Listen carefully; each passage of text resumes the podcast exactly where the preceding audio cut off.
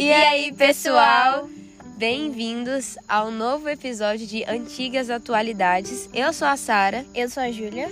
E hoje nós vamos apresentar um tema muito importante com base no livro Quarto de Despejo, Diário de uma Favelada, com o tema Mulher em Quarto de Despejo. E a gente vai começar aqui no dia 17 de julho, na página 14. Numa parte que tá dizendo assim: A Silvia e o esposo já iniciaram um espetáculo ao ar livre ele está lhe espancando e eu estou revoltada com o que as crianças presenciam. Ouvem palavras de baixo calão. Oh, se eu pudesse mudar daqui para um núcleo mais decente. E isso a gente vê um grande exemplo já, né, sobre a sociedade naquela época, que era mais ou menos nos anos 50. Sim. Como a gente pode ver aqui, já existia abuso físico, machismo. É, e essas coisas que pegaram bastante, principalmente na vida de uma mãe solteira, né? Como a Carolina, que era mãe de três filhos, e ela tinha que lidar com toda essa situação e ainda vendo os. e ainda tendo que deixar os filhos presenciar isso, né? Então deve ser uma coisa que, que provavelmente naquela época ainda afetava mais do que nos dias atuais. Porém, assusta muito mais atualmente pela quantidade de leis que protege a mulher. Exatamente. E a gente vai pegar outros, alguns outros exemplos e relacionar com os dias atuais para a gente ver o quão grave era essa situação.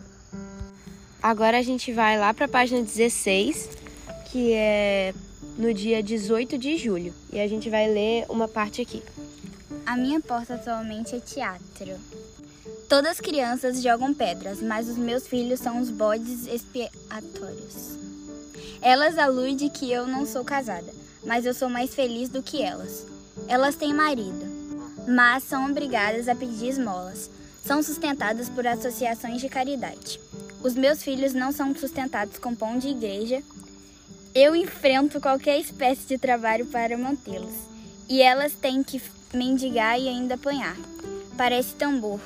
À noite, enquanto elas pedem socorro, eu tranquilamente, no meu barracão, ouço valsas vienenses. Enquanto os esposos quebram as tábuas do barracão, eu e meus filhos dormimos sossegados. Não invejo as mulheres casadas da favela, que levam vida de escravas indianas. Tá vendo, gente? Isso é mais um exemplo explícito da violência que as mulheres desde muito tempo atrás sofriam, né? É, violências físicas e psicológicas para ter que cuidar de uma família, de uma casa, ter que lidar muitas vezes com a falta do dinheiro. E atualmente também sofre e atualmente também sofrem. Tanto que na, naquela época a gente ainda via que ela catava ela catava papelão, latas, né? Ela, ela já tinha essa vida complicada e ainda tinha que lidar com três filhos. E, Uma vida difícil. É, e ainda ter que escutar desaforo de outras mulheres que sofriam agressões. Agora a gente vai avançar bastante para a página 162, no dia 3 de maio, que ela fala sobre a necessidade de homem. Exatamente, eu vou ler aqui. Hoje eu estou nervosa, desorientada e triste. Tenho português que quer morar comigo, mas eu não preciso de homem. Eu já lhe supliquei para que não viesse para que não viesse vir aborrecer-me, né? E aqui a gente mais uma vez tem o posicionamento dela sobre os relacionamentos é, abusivos mesmo, esses relacionamentos que prendem, que escravizam, e sobre como ela prefere lidar com tudo sozinha do que ser ajuda. É, do que ser escrava de um homem, uhum. do que ser escravo de um marido. Agora nós vamos avançar e mudar um pouco é, esse assunto, né? Nós vamos trazer para os dias atuais, onde é tido por pesquisa no Brasil que 67 milhões que existem 67 milhões de mães, de acordo com data popular. E 31% de mães solteiras e 20% de classe baixa de mães solteiras. É, e atualmente esse índice já é, já é dado como diminuído né, em relação àquela época. Exatamente. Na época que a Carolina tinha que lidar com ser mãe solteira e com com essa, com essa pobreza, literalmente, aquela miséria que ela vivia.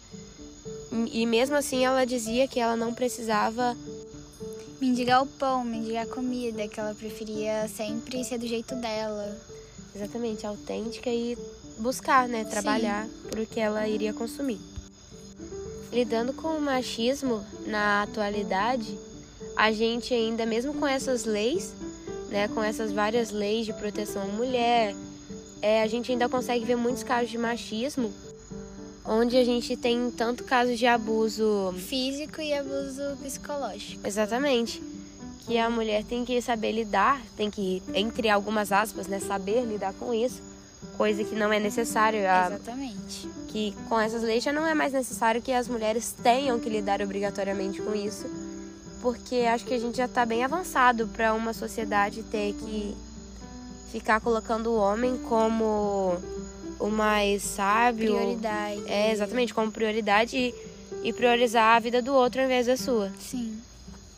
E mais ou menos na década de 50 e 60, ser mulher era muito difícil, porque além de ter que ser perfeita, para a sociedade e para seu marido, ela também tinha que exportar brigas, traições, ordens, abusos, tudo isso. E tipo, destruir a família não era uma opção.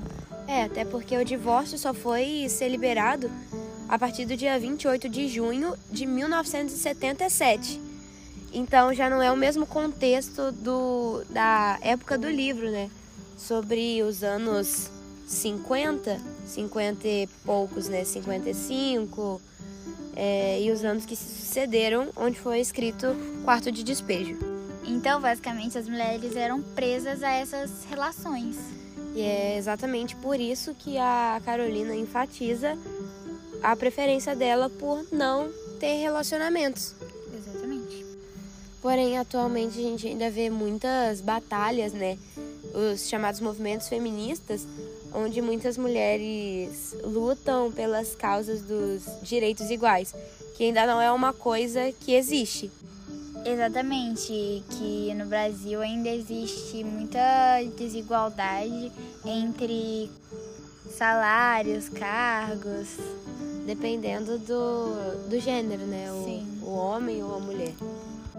E infelizmente a gente ainda vê muitas dessas brincadeirinhas, né? Essas, essas coisas. É, essas coisas super idiotas que várias pessoas ainda insistem em brincar. Tipo, se alguém tá cozinhando, a pessoa já, já tá, tá pronta para casar.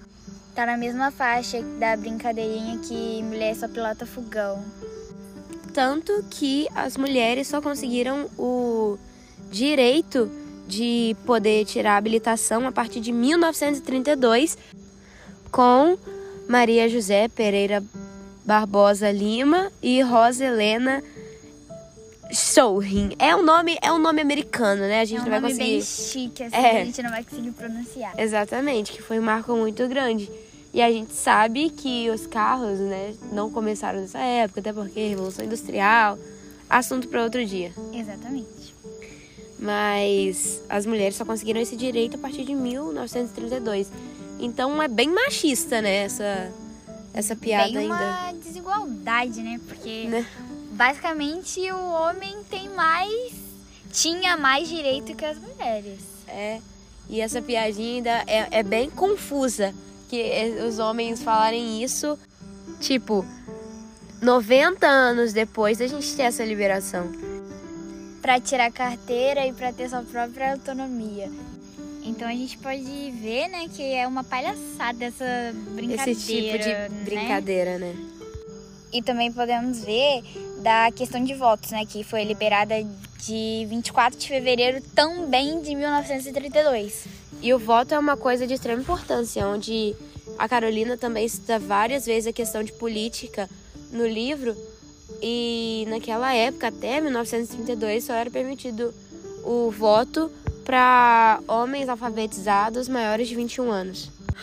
Mas, graças à nossa Constituição e ao desenvolvimento e realmente é, o nosso país ter acordado para a vida, não só o nosso país, como vários outros países terem, é, terem tido essa percepção, agora nós temos uma liberdade maior e é isso. Uh, Grow, Grow power. power! Então, acho que por hoje é isso.